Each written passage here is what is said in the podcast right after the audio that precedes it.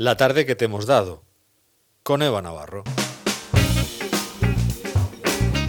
Pues vamos a escuchar la tarde que, que les hemos dado. Hoy lo tienes difícil porque desde luego ha sido una tarde bastante heterogénea. Sí, hemos tenido un poco de todo, de lo más cercano hasta, hasta lo más interestelar. Eh, aquí estamos, deseosos de saber qué ha pasado esta tarde. Eh, cuéntanos, Eva. Pues empezábamos con la entrevista de Café Frappé con Juan Carlos Menchón Cisneros, que es escritor y trabajador social y que nos ha presentado su libro Vive como sueñas, descifra el código de identidad familiar.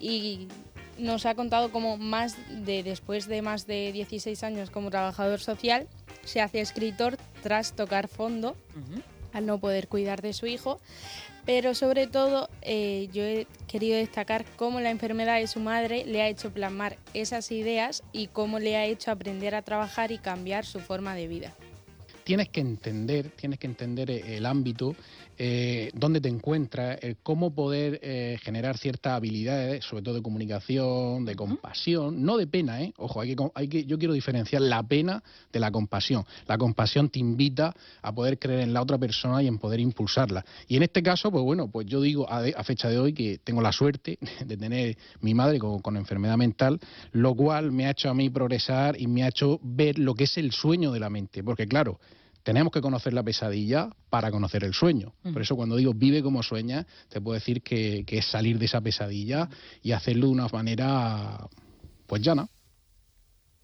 Eran sus palabras en esa entrevista a Café Frappé, muy emocional, muy transparente, donde desde su experiencia pues eh, se vuelca en la escritura, eh, también para ayudar a, a los demás, ¿no? Sí, muy digno de admirar.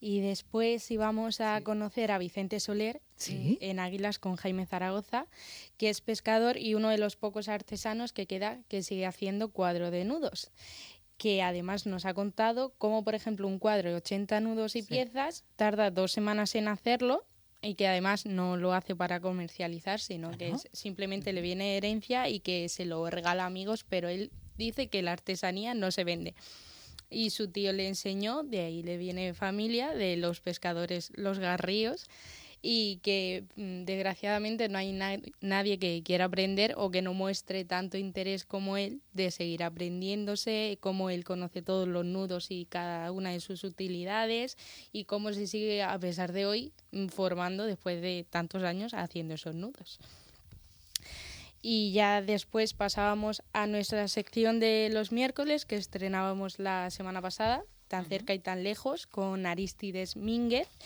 que vamos a poner la banda sonora de los 300 de fondo, porque nos ha contado que la semana pasada eh, el día 7 de agosto se cumplía el aniversario de las batallas de las Termópilas que tuvieron lugar en el 480 antes de Y no hicimos nada en la radio para conmemorar. No, no, no, no. no caímos. y, que aparte hoy eh, también fue el día que se suicidó Cleopatra en el año 30 con la mordedura de una serpiente. Dicen, dicen. Claro. Sí. Y estas batallas se representan en la película de los 300 y además hemos conocido que el mes de agosto para los griegos era el mes de las mudanzas, que los atenienses en julio celebraban sus fiestas llamadas panateas, que hacían fiestas de teatro, competiciones deportivas y demás, y que además los romanos veraneaban en la bahía de Nápoles y que tenían la típica tradición que tenemos ahora de tomarnos nuestra tapa a la orilla del mar, pero ellos hacían con salazones. Claro, ellos no tenían marineras, ellos era Garón. Ya nosotros hemos ido evolucionando. Y nos ha dicho que aquí tenemos Marbella y allí era Pompeya. Claro. Nos parecemos mucho, ¿eh? Sí. Sí. Sí. y ya después contábamos con la exclusiva de hablar con María José Campillo, de primera mano, la portavoz del Sindicato de Médicos de la región de Murcia, que nos ha informado de que este sindicato se iba a adherir al manifiesto que escribían algunos investigadores españoles para eh, exigir una auditoría externa y ella misma expresa por qué se adhieren. Nosotros, por supuesto, estamos totalmente de acuerdo con lo que dice el manifiesto manifiesta que la gestión de la crisis del COVID es bastante mejorable. Se están repitiendo los mismos errores una y otra vez y yo creo que en aras de una transparencia, primero de todo, tenemos que conocer cómo se ha gestionado todo y segundo, corregir los errores, porque estamos entrando en una segunda ola claramente y seguimos haciendo lo mismo que hacíamos hace unos meses, mm. porque no se quieren reconocer los errores, ¿no? Por decirlo de alguna manera. Y esto no se trata de buscar culpables, sino de buscar soluciones y de esta forma expresaba que hay muchos errores que no se están solventando de cara a una segunda ola y la situación del sistema sanitario es tan extrema que incluso a nivel nacional se plantean una huelga. Hombre, el sentir mayoritario lo que no para de hablarse es de ir a la huelga, porque otra solución no nos deja. Ni se mejoran las condiciones de trabajo, ni se pagan muchas veces las horas extras, estamos trabajando con una presión asistencial tremenda, y esto no parece que vaya a mejorar, al contrario, parece que nosotros estamos ahí para soportar pues todo lo que haga falta y no se acuerdan de que no dejamos de ser personas, no héroes y que, bueno, pues como personas que somos también necesitamos descansar, también necesitamos tener unas condiciones laborales dignas. No somos clines de que ahora te necesito, ahora te despido, en fin, son tantísimas las cosas que están mal que podría enumerarte y no parar, pero que lo cierto es que cada vez se acerca más una huelga nacional de médicos. Es una noticia, un testimonio muy relevante. Nos ha dicho que tanto a nivel, no es una cuestión a nivel regional, sino que están hablando todos los sindicatos eh, médicos a nivel estatal y sería una huelga a nivel estatal de los profesionales médicos, dada la precariedad y la falta de, recursos humanos en bueno, pues, centros de salud y también ámbitos hospitalarios. Y de, mm, al terminar con María pasábamos a con a Juan Pablo Soler Fuster, el director del Teatro Circo y de Teatro Romea, que nos hace recomendaciones teatrales y hoy concretamente nos ha hablado de las ferias del teatro, que son unos encuentros de profesionales del teatro y, donde hacen algunas representaciones que sobre todo es una oportunidad para que esas compañías teatrales se vendan a programadores y así conseguir mm, poder representar sus obras y que sobre todo hay una diferencia grande entre el norte y el sur, porque en el norte ponen más dificultad para que asistan los programadores y en el sur menos. Y sobre todo ha hablado de eh, grandes ferias de teatro, ha mencionado la Feria FETEN de Gijón, que escuchamos su vídeo promocional así de ah, fondo. Ah, mira. Que no tiene ninguna palabra en relevancia, pero las imágenes las recomiendo. Bueno, pues se puede o sea, si alguien tiene interés, que los busque. Muy bien.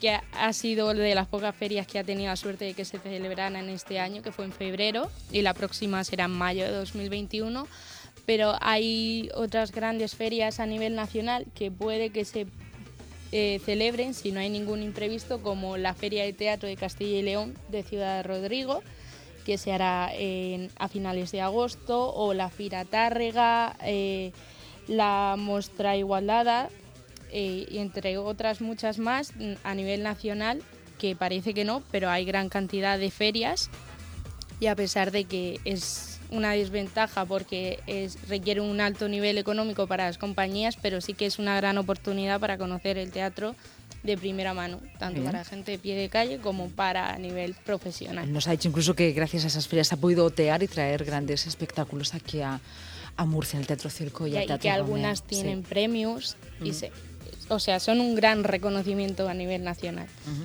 Y ya siguiendo con la actualidad, hemos hablado con Juan Ortega, que, nos ha llevado, madre mía, nos, nos ha, llevado, a, nivel estelar.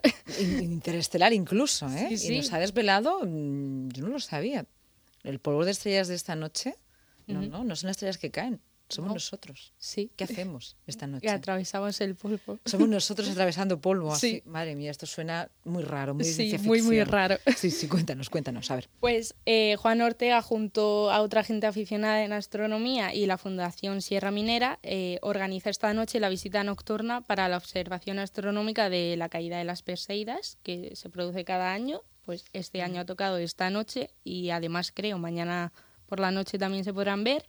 Y lo que hacen, van a hacer una visita guiada por eh, la mina de las Matildes y organizarán unas charlas de astronomía y luego podrán ver las estrellas, pero es que además las personas invidentes van a tener la oportunidad de disfrutar de una manera curiosa de las Perseidas y así nos lo explicaba Juan. Los videntes, entre comillas, vemos la lluvia, si es que vemos alguna, y los invidentes pues, participan allí del ambiente. Pero si cogemos, si logramos cazar alguna alguna Perseida, alguna traza, alguna una estrella fugaz, yo eso después se lo traduzco a ellos en volumen. Eh, esa, esa fotografía se le traduce en, en, volumen, que ellos, ellos pueden, pueden ver lo mismo que vemos nosotros. Que pueden ver lo mismo que vemos nosotros, porque en realidad nosotros vemos las estrellas, pero no vemos ni su color ni nada, simplemente vemos lo que es pasar la estrella fugaz. O sea, en, teóricamente veríamos los mismos, tanto personas videntes como invidentes. Ellos nos ha contado que se lo traducen en volúmenes, sí. Entonces pueden o sea, ellos lo tocarían y nosotros lo veríamos, más o menos. Sí, sí, además hay algo muy interesante, Eva, nos ha dicho que vemos en blanco y negro solamente las, mm. las estrellas. Bueno, a veces, si te has fijado, podemos ver un poquito así anaranjado, pero hay, que, hay que fijarse mucho, mucho, mucho, pero nuestra visión en blanco y negro, sí. sí.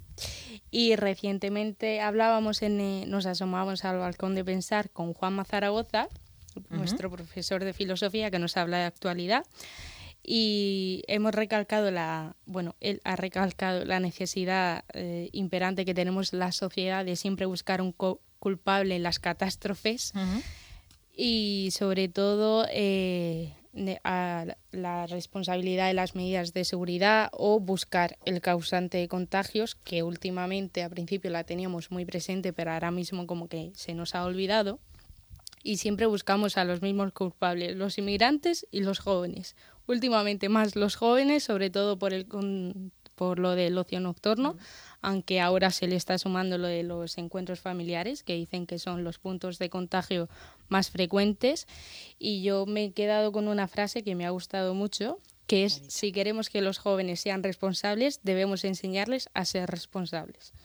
O sea, una frase muy acertada para la situación, porque sí que es cierto que hay algunos jóvenes que en el ocio nocturno no están tomando medidas de seguridad, pero día a día en la calle también vemos gente de todas las edades que no cumplen con las medidas. He notado eh, cierta, eh, ¿cómo diría yo? Mm, normalmente las con distancia de todos los entrevistados, pero ahí ya cuando las de jóvenes he notado que no hay tanta distancia. Será porque eres joven. Será. Claro, claro. claro. O sea, Juanma de los poco que nos entiende es, a lo que... Es profesor, es profesor y se pasa la vida con jóvenes, entonces ha, apostado por la necesidad de dar alternativas, no solamente culpar, sino de dar alternativas. Muy bien.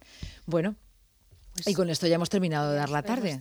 Y contigo, ¿no? Y conmigo. Tenemos algo más, ¿no? Un poco de música para finalizar. Sí, hoy tenemos una canción de Babi. Sí, pero cuéntanos un poco quién Que se llama Colegas. Bueno, Babi es Colegas. Sí, Babi es una cantautora. Sí que se dio a conocer hace mucho por una canción que ahora mismo no recuerdo el nombre porque yo tenía apenas seis años, pero bueno. y, ahora está retomando con canciones así estilo indie, un poco trap y que son muy acertadas. Y esta concretamente habla de la amistad y de la amistad a distancia, que sobre todo está cobrando tanta importancia ahora con el coronavirus, que a pesar de que no nos vemos, nos seguimos eh, nos seguimos conectando por videollamadas y tal. Y concretamente no sé si me vas a permitir. Yo sé que Yo sí te lo permito, a ver. No es una radio musical de dedicatorias, pero yo se la quiero dedicar a una amiga muy especial que hoy es su cumpleaños y que me ha ayudado mucho en esta época, sobre todo en mi trayectoria como estudiante periodística. Y, eso, y desde aquí le mando muchos besos y que a pesar de que no he podido pasar el día hoy con ella, que espero que haya pasado un muy buen día. Muy bien, pues ahí queda esta canción de Babi eh, y también, bueno, pues a todos los chicos, chicas jóvenes que están escuchando la radio ahora, que segura que son muchos y muchas. Segurísimo. Lo hacemos para todos y para todas. Nos despedimos, con Babi llegamos a las 8 eh, de la tarde ya. Sí. ¿Son las 8 de repente? ahora es cuando empieza el día. Son las 8 de repente. Bueno, pues nada, ha sido un placer estar con con todos ustedes. Mañana nos volvemos a encontrar aquí en Te Doy la Tarde, en Onda Regional de Murcia. Ha sido un placer. Cuando todos son prisa, dime quién se frena. Porque se te ha desatado un cordón. Soy tu colega. Cuando cambia la brisa, solo veo veletas. Se arriman al calor que da tu sol. Soy tu colega. Por cuanto pones la mano y nunca te quemas. Los pocos que no han probado tu rencor. Soy tu colega, queriendo nombrarte hasta aquí en la pecera. Mis grises han pillado tu color. Soy tu colega. Me la suda si hay ocho que si hay ochenta.